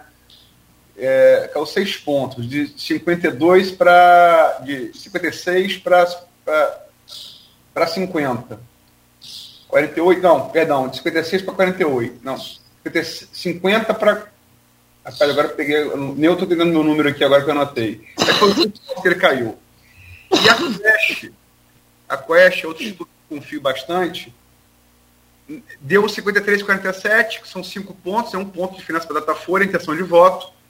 Mas na rejeição, que é o que define o segundo turno em qualquer eleição do mundo, deu um empate técnico. Em que é, Bolsonaro caiu quatro pontos em uma semana na rejeição, 53 para 47, 53 é, para 47, é, não, caiu seis pontos, perdão, 53 para 47, é, e Lula é, subiu na rejeição, oscilou um ponto para cima. Uma rejeição igual, você sabe disso, né? Pode dar qualquer coisa. Como é que você vê esse aparente avanço de Bolsonaro é, na reta final da eleição? Preocupa? Luiz, é, eu acho que as pesquisas de alguma forma atrapalharam Lula no primeiro turno. Agora o trabalho está sendo feito de uma forma diferente. está sendo movimentado o nome de Lula, está sendo pedido. Eu tive no Rio, no Palácio das Cidades, foi terça-feira, numa reunião lá que Eduardo Paes promoveu, né, junto aos deputados, deputados eleitos, alguns prefeitos. E o que precisa é garra para se trabalhar. Realmente, a, a, a, eleição, ela está né, tecnicamente empatada, né?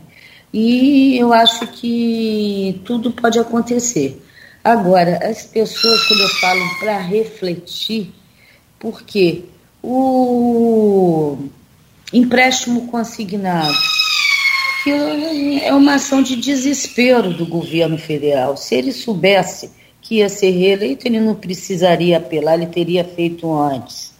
O Bolsa Família, na questão de se trocar para o auxílio emergencial, dá 600 reais. Um cara que no início era contra esse tipo de, de, de programa, né? Mas como a gente sabe, os 600 reais foi porque ficou congelado se acompanhasse a inflação o Auxílio Brasil, né, que é o Bolsa Família, estaria em mais de 700 reais. O preço da gasolina, né, que, que, que diminuiu, mas que a gente sabe que depois da eleição vai aumentar. Então, existem coisas que estão sendo feitas, ações de desespero tá?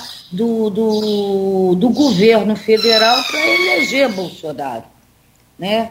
A disputa é lógico, né, que, que é desigual, como também a gente sabe da, da, da do poder que, que, que Bolsonaro tem nas redes sociais. Eu, por exemplo, uma, eu fui ao Rio e postei uma foto minha com Lula no meu Face.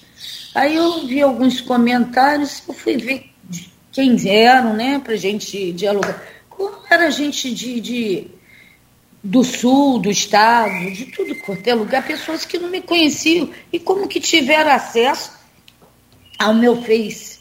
Então é tudo robotizado ali, entendeu? Então a gente tem que ter cuidado com isso e tem que se trabalhar conscientizando as pessoas, não é? Eu fico pensando aqui, a campanha vocês sabem aí, eu não queria ter né, falado, mas eu não me vacinei, né?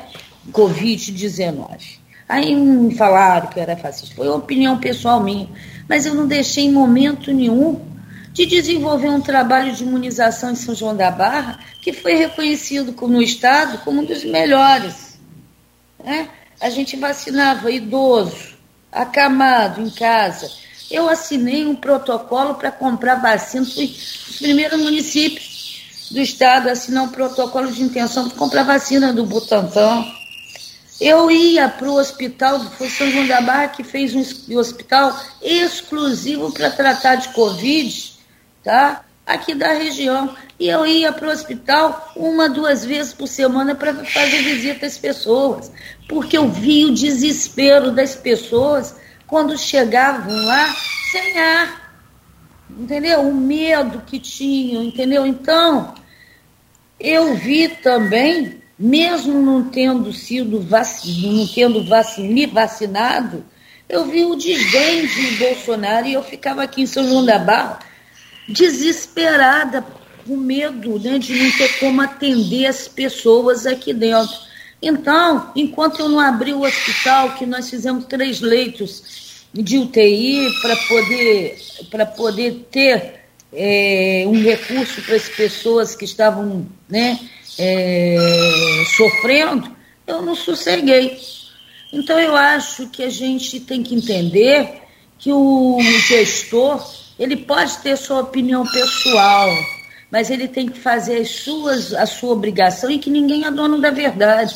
E eu ver Bolsonaro debochando né, das pessoas sem respiração, né, as pessoas que estavam com falta de ar, dizer que ele não é coveiro, entendeu? Isso, isso me chocou muito, que era uma gripezinha e receitar remédio como se ele fosse médico. Isso me chocou. Com relação à vacinação das crianças, eu, né, eu estudei, tem a questão do RNA negativo, eu acredito na ciência, eu tomei todas as vacinas, mas eu discordava. E aqui em São João da Barra, estatisticamente, eu não tive nenhum caso de criança internada por Covid, tá? Na faixa etária que estava sendo vacinada, de 5 a 11 anos, tá? E aí eu me senti na obrigação de dizer, fazer uma. Eu fiz uma live e comentei que se fosse meu filho eu não vacinaria, mas que as mães levassem aos médicos. Então é tudo a questão. Eu tenho minha opinião, mas eu não vou passar por cima da opinião da ciência, da opinião das pessoas, e como gestora, deixar de fazer a minha obrigação.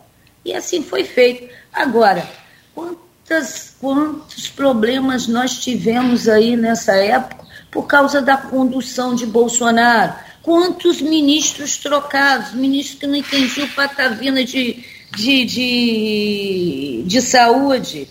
Essa questão da CPI, que ocorreu com a questão das vacinas. Orçamento secreto, gente. Quem não tem que esconder, tá? Não precisa esconder.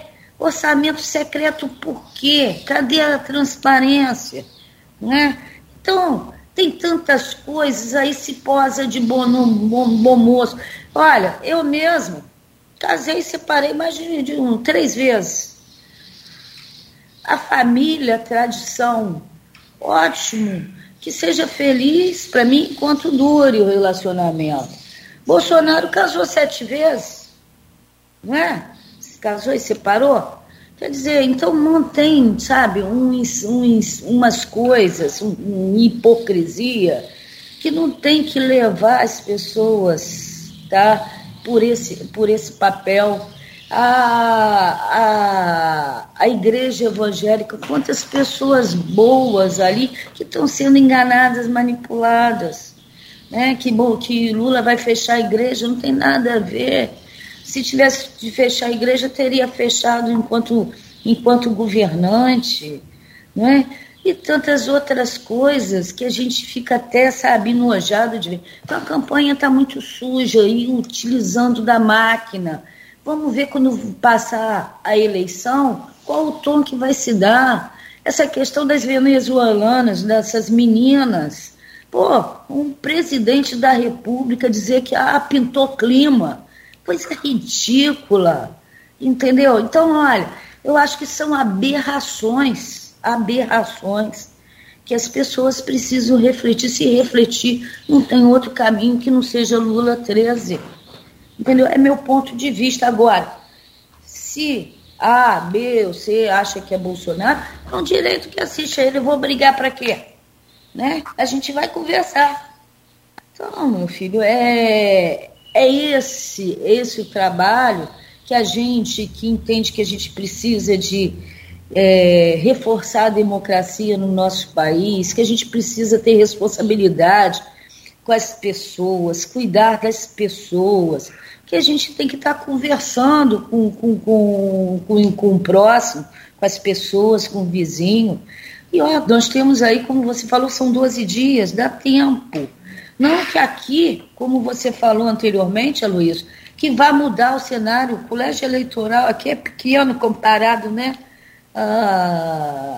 a, ao Grande Rio, a Baixada Fluminense, mas cada um é importante nisso. Se a gente fizer esse trabalho, aqueles que, que acreditam né, que a gente pode ter um país melhor, um país com mais igualdade social, com respeito a todos, com respeito às mulheres, com respeito ao negro, com respeito né, aos LGBTs, a gente tem que caminhar com Lula, com respeito às pessoas, com mais amor, entendeu? Então vamos, vamos fazer a nossa parte, vamos, né, Vamos ser cidadãos de fato, fazendo o nosso trabalhinho, buscando aí o vizinho, né, a família, buscando aí as pessoas amigas e tentar passar essa mensagem, né? Essa mensagem de esperança, de um país melhor, mas na paz. Perfeito. Perfeito. Não é guerra que a gente consegue trazer é. para perto aqueles os que são contrários, mas que não são inimigos, né? É através do diálogo. Muito bem. É, faltam nove dias, Carla, para a eleição. Ah, eu tô. É, Luiz, o tempo está voando. Eu, eu, você falou aí, né, da pesquisa. As coisas, né? A gente ainda tem um debate à frente, né? Que eu acho que é importante que as pessoas vejam, assistam, né? A gente vê num debate, a gente tem a possibilidade de ver a sinceridade das pessoas. Existe muita mentira também, né? Ali a gente fica apavorada com a mentirada. Mas é um, um, ponto importante e a gente tem aí, né, hoje a internet que façam pesquisas, vejam é. mesmo, né? Tem uma entrevista que Lula deu esses dias que eu achei bacana, eu até postei nas minhas redes sociais, no meu Face é bom as pessoas assistirem, né? Ah. Então, buscar ver. E não assistir só de Lula, não, assiste Bolsonaro também. Assista dos dois e vejam, hoje né, são dois candidatos. Perfeito. É isso aí, mas eu Carla, acredito ah. nisso, que a gente vai ganhar 2013, Lula presidente. Tá? É difícil, é. Né? Vai ser uma eleição de, né, disputada até o final não vai ser com muita diferença, não. Mas nós vamos é. vencer, se Deus quiser.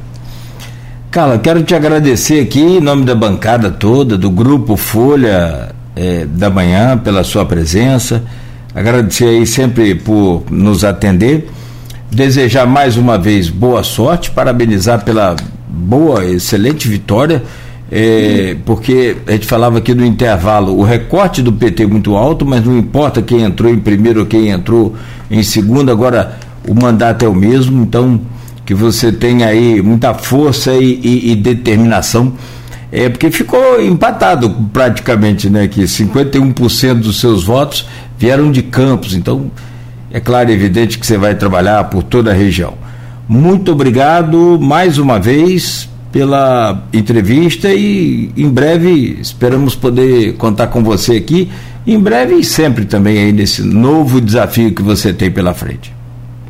Eu que agradeço, Cláudio, a todos vocês, Arnaldo, Luiz, né, a todo o grupo, deixar um abraço para a Diva aqui, dizer que eu estou à disposição, tá? A gente aprende todos os dias, né? E a partir de fevereiro, que vocês, né, que sempre estão antenados, o que o que precisarem, conte com a gente. Como eu falo sempre, eu, como deputada, eu serei a despachante aqui dos interesses da região e por isso me coloco desde já à disposição de vocês, tá? Ótimo final de semana, que Deus abençoe, né? E vamos continuar na luta, né? Deixa eu chamar o Arnaldo aqui para se despedir, o Aloysio também. Arnaldo. Valeu, Nogueira. É mais uma vez, parabéns, Carla, pela vitória. Como disse no início, não tem dúvida que vai ser um mandato, mais, mais um mandato colocado à disposição da região. É, valeu, Luísio. Temos uma edição para fechar aí pela frente. A edição que com certeza também traz é, parte dessa entrevista da, da deputada eleita Carla Machado. Desejar a todos um bom fim de semana. E eu acho que a Carla deixou uma dica importante aí para quem ainda está decidindo seu voto. Compare. É, leia, compare, pesquise porque é uma campanha que realmente tem muita fake news, tem muito fake news. Então a pesquisa é importante. Antes de propagar, é importante pesquisar se aquilo que você recebeu está certo ou não. É, e tem coisa que é tão absurda que é absurdo pensar como que acreditam e propagam. Mas enfim, seria um outro debate. Um bom fim de semana a todos e até a próxima semana, se Deus quiser. Arnaldo, agradece a Lili, estava sempre junto comigo, sabe? Ah. Sim foi a parceirona também aí na, na nossa, nosso desafio. Tá? Quando Arnaldo fala para ouvir, para ler os indecisos, eu fico aqui imaginando onde é que estão esses indecisos. Eu nunca vi uma eleição com um índice tão alto de definição. Quem é, é, quem não é, não é. Então, eu acho que tem que pedir também, Arnaldo, e você não está errado, claro, ainda tem um percentual de indecisos. Tem que ver, tem que ler, mas até mesmo quem é um lado ou quem é outro, tem que assistir, tem que ouvir, tem que ler, porque o que você falou, o que Carla falou também, a Luiz, nós temos aqui feito um trabalho incansável de combater as fake news. A Luiz, deixa eu trazer você para fazer o fechamento também com, com Carla, por favor. Agradecer a Carla, é, como Arnaldo disse, parte dessa entrevista vai estar amanhã na edição impressa da Folha da Manhã, na qual tanto ele quanto eu vamos nos dedicar agora, acabar o programa aqui. Desejar muito sucesso é, a ela nesse mandato da, da Alerj. É uma pessoa que conhece profundamente a região, Campos, da Barra, São Francisco, tem é, origem nesses três municípios, governou quatro vezes um município importante, que é São da Barra, essa função que ela mesma definiu, e com, e com, e com razão, de despachante da região, é, acho que é fundamental para todos nós aqui, independente de diferenças políticas, ideológicas, enfim. Em relação a, a eu citei alguns dados aqui e acabei me molando, anotei, fui anotando aqui, só para deixar claro, os dados que me pareceram ser mais significativos das pesquisas Datafolha e, e e Quest de ontem. É, entre os eleitores do Auxílio Brasil, né, representam um entre cada quatro brasileiros. Na última semana, a partir do empréstimo consignado, é, Bolsonaro subiu, subiu de 33% para 40%, ganhou 7 pontos. Lula é, caiu de 62 para 56, caiu 6 pontos. Né? E ainda tem vantagem, mas diminuiu é, diminuiu é, relativamente bem.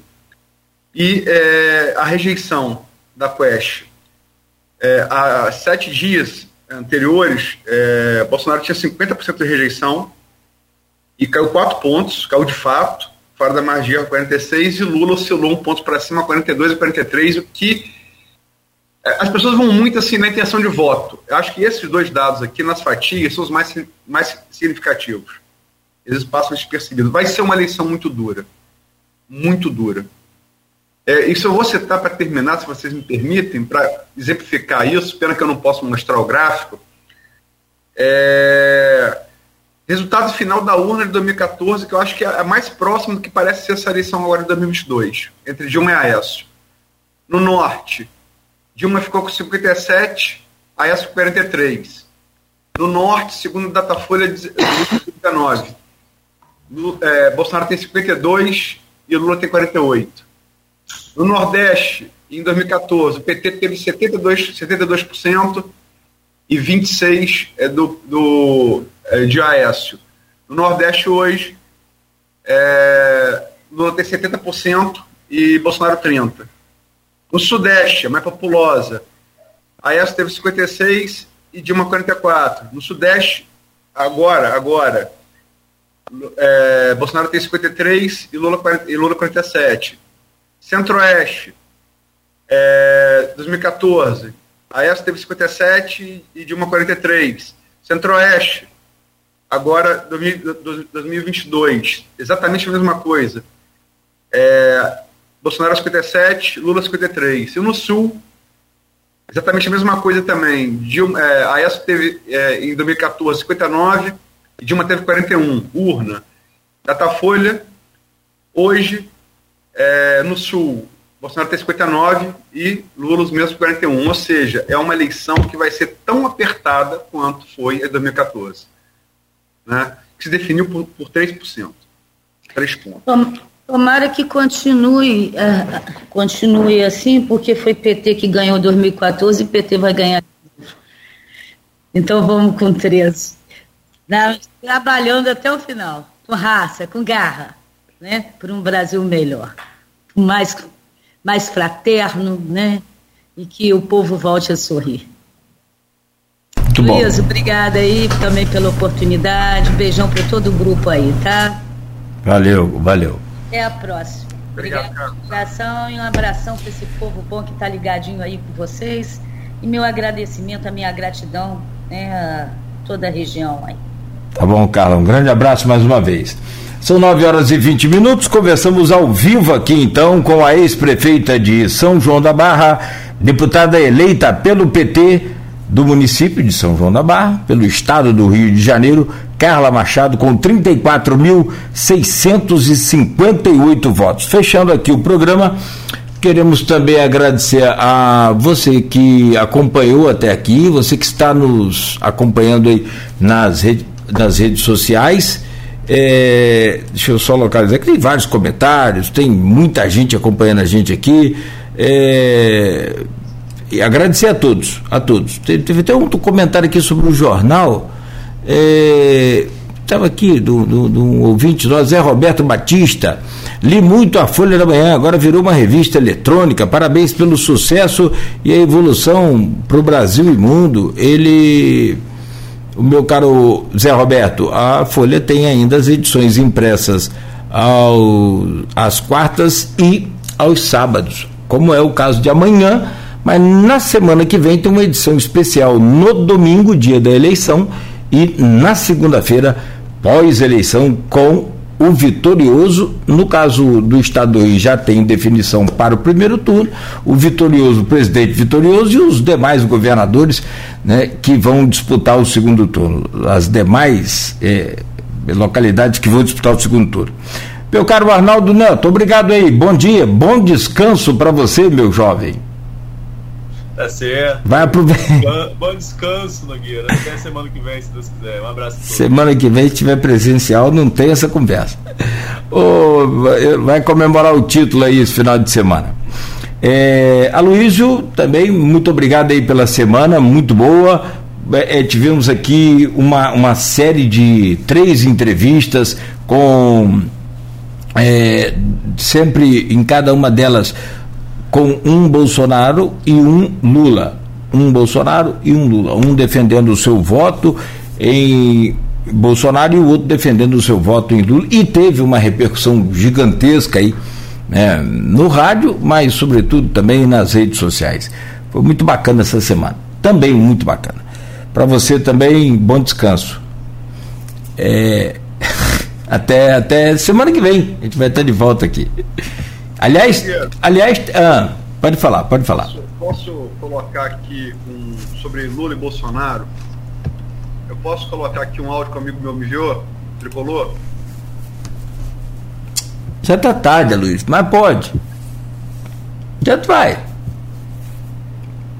Manda lá. Achou? Cadê? Tá saindo aqui não. A gente não consegue ouvir. Ele não consegue ouvir, Aloysio. Para aí. Para aí. Deixa eu ver se eu acho aqui. Oh, meu pai. Cadê a Luiz? Não? Não, não chegou aqui, não chegou. Para aí, cadê? Hum. Tá saindo aqui. É, não, saiu aí, mas não entrou aqui no, no, no ar aqui. Mas tem. Não. É fácil, é fácil resolver. Aqui, tem aqui, ó.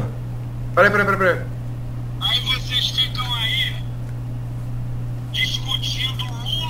Tá saindo? Bolsonaro.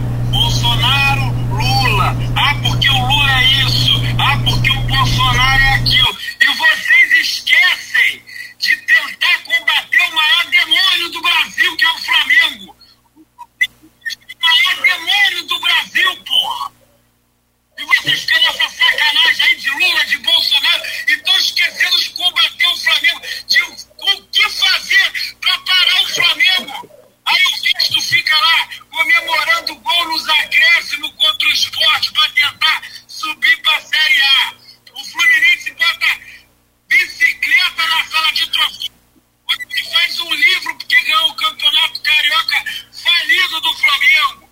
O Botafogo continua sendo só um bairro na Zona Sul e ninguém faz nada para combater o Flamengo. E o Flamengo o que, que faz? Toma-lhe taça, toma-lhe taça, toma-lhe taça. Ganhou a Copa do Brasil.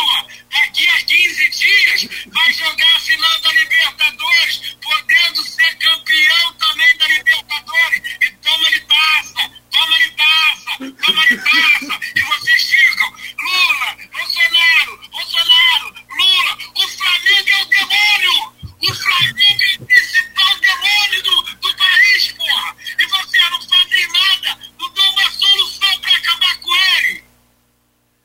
Então, com esse áudio, eu, eu, eu, eu respondo.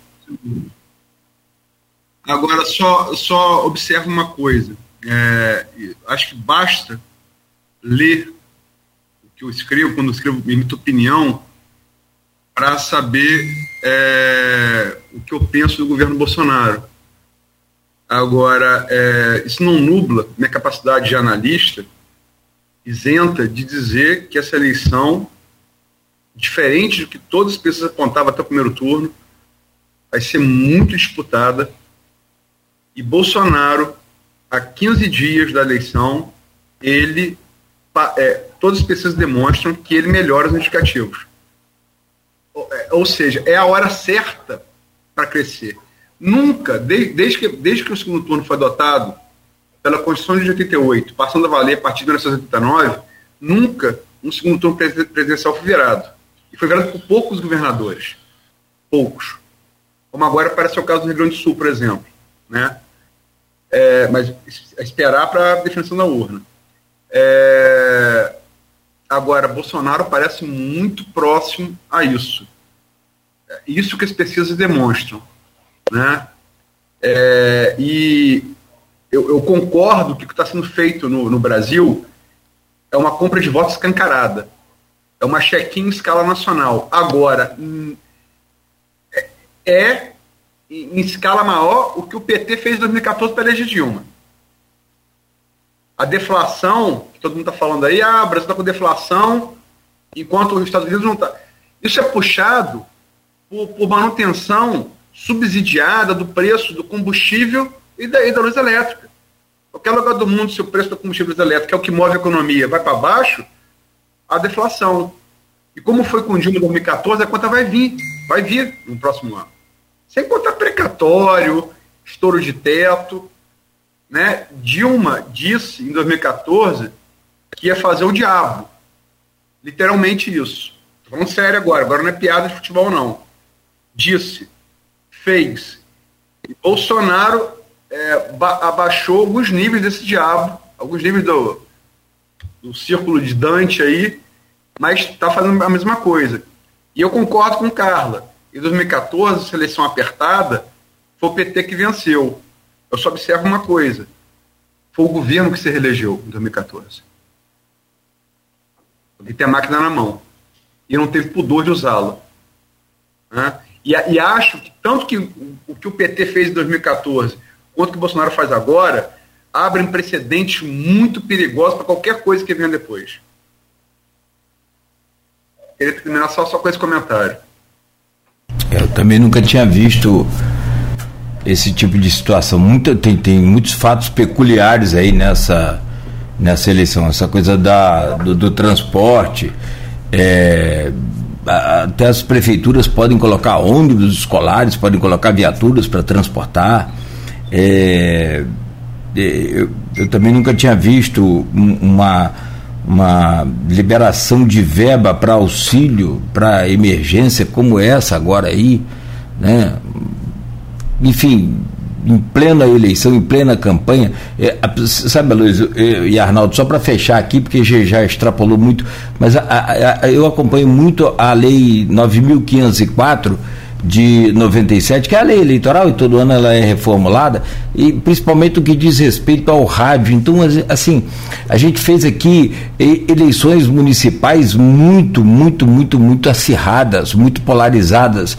É, eu me lembro que tinha candidatos em campos que tinha uma sala, cara, só com um, é, um rádio e um gravador um rádio sintonizado numa rádio e aquele gravador gravando. Outro rádio, vários rádios gravando as estações de rádio de campos. Quer dizer, é, é, é para poder flagrar algum, algum detalhezinho de alguma rádio para ir em cima.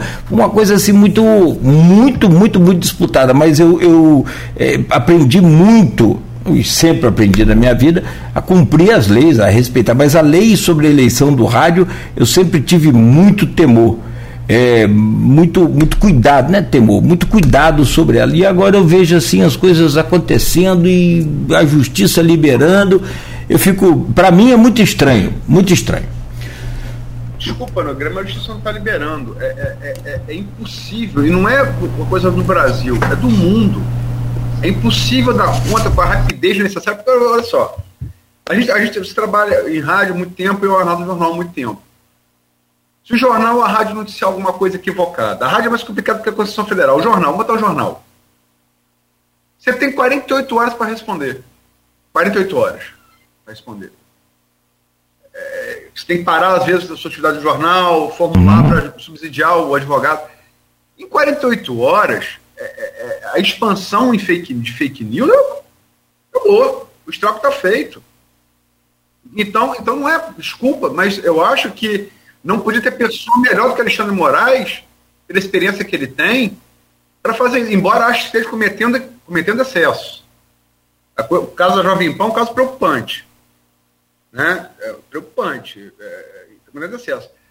É, eu não acho que é, que é uma coisa da justiça eleitoral brasileira, é, é no mundo todo. É, foi assim nos Estados Unidos, está sendo assim na Europa. Não, eu, eu, me refiro mais a essa questão, por exemplo, eu, eu, me lembro que João Peixoto respondeu um processo até o finzinho do, do último mandato dele, do, do, anterior, com relação à questão de transporte, que ele foi, foi flagrado transportando três pessoas e deu um guaravito e um pão a cada um. Aquilo foi um, quase que ele perde o mandato por causa daquilo. O, e continua proibido para candidato. Mas, mas é o que a Luísio falou, e, e, eu, eu complementei, peguei o gancho de Luísio. Estamos vendo precedentes que, para mim, não, não me referia às fake news, não, que o Alexandre ontem parece ter acordado quanto a isso. Voltou, passou a exigir que as redes retirem em duas horas encurtou o prazo a partir de ontem, muito bem falado por você, Luiz, que era até 48 horas. Mas o que eu me, eu me refiro é assim: é, a prefeita de, de, de Italva, da minha terra lá, Margarete, teve um mandato cassado porque foi flagrada lá na casa dela com as bonecas para o dia das crianças. Antes da eleição, a festa que ia fazer lá, e aquilo fez ela perder o mandato. Literalmente, ela perdeu o mandato, foi caçada, voltou, mas perdeu o mandato. É, e aí hoje você vê o Auxílio Brasil de 42 bilhões no meio da, da, da, no meio da eleição, daqueles 90 dias que antecedem a eleição de primeiro. semanas do Auxílio Brasil. Então é isso, é, é isso que é isso que eu me refiro. No, a, qual... o TCU é que fala lentidão. Já, a, a, a, o ministro TCU responsável por esse caso falou que está pensando em a, a, o, o, o, tempo do judiciário, que não é, não é mais lento no Brasil, é no mundo. É, é, é talvez não seja, não seja é, suficiente para frear. Estamos falando aqui, eu, eu acabei de citar os dados aqui. Freia, é, Lula perdeu seis pontos, Bolsonaro cresceu sete. Uhum. Esse voto vai, vai lá, suspende o auxílio, agora, suspende o empréstimo consignado. Que é, que é crudelíssimo, é um endividamento que já não tem dinheiro. É uma coisa assim, é, é, de, uma, é, de, é de uma crueldade com o povo. É, é mas é, o efeito vai ser, vai, vai, vai ser reverso? Eu não sei. E para fechar isso daqui, para a gente não se alongar mais, são 9h34, é, anota aí e me cobra depois. 24% da abstenção. Se chegar a isso, acima disso, Bolsonaro vence a eleição. Ele pode vencer a eleição com menos, menos que essa abstenção. Mas é uma certeza. Se a, eleição, se a abstenção chegar a 24% ou mais, Bolsonaro vence a eleição. Isso é uma certeza matemática, tá? Gente muito melhor do que eu. Eu só estou reproduzindo é, matemática. Se for 24% de abstenção, ou que o Brasil, o registro, o Brasil nunca teve 24% de abstenção. Não. Máximo é 21 e pouquinho, é. Acho que nem 21. É, é, é, se chegar a isso, Bolsonaro ganha a eleição. E primeiro que não chega, o Bolsonaro pode vencer. Eu só quero deixar claro que assim é, hum. é, uma, é, uma, é uma disputa que quem disser a favorito vai estar tá falando pela sua torcida, não, não pela razão, não pelos números. E, e volto a frisar, a, a, a o que está sendo feito, o que está sendo feito é é, é, é, é escancarado que foi feito em 2014 com Dilma mais debaixo dos panos.